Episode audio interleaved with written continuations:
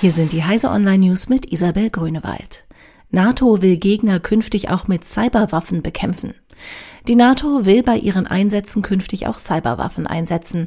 Nach Angaben von Generalsekretär Jens Stoltenberg einigten sich die Verteidigungsminister der Bündnisstaaten auf Leitlinien für militärische Hackerangriffe. Mit gezielten Cyberattacken lassen sich beispielsweise Propagandaseiten des Gegners im Internet lahmlegen. Möglich wäre es aber auch, ganze Mobilfunknetze auszuschalten, um die Kommunikation zu stören. Tausende Cisco-Switches offen im Internet, Angriffe laufen bereits. Cisco bietet für seine Switches einen Plug-and-Play-Dienst zur Fernkonfiguration namens Smart Install.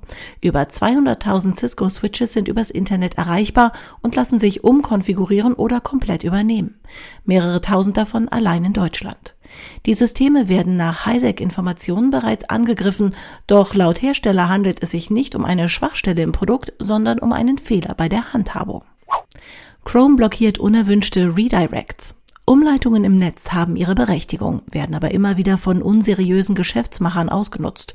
So wurden Nutzer etablierter Websites in den letzten Monaten immer wieder auf Fake-Gewinnspiele oder Virenwarnungen umgeleitet. Mit der kommenden Version 64 des Browsers Chrome, der Anfang 2018 final erscheinen soll, will Google solchen Nerv-Pop-ups und anderen unerwünschten Umleitungen ein Ende machen. Bratroboter Flippy brät die Burger. Der Bratroboter namens Flippy steht seit einigen Wochen in einem Restaurant der Fastfood-Kette Cali Burger in Pasadena am Grill und wendet mit stoischer Ruhe eine Hackfleischscheibe nach der anderen.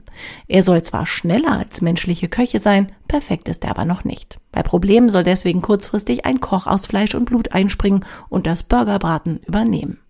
Diese und alle weiteren aktuellen Nachrichten finden Sie auf heise.de.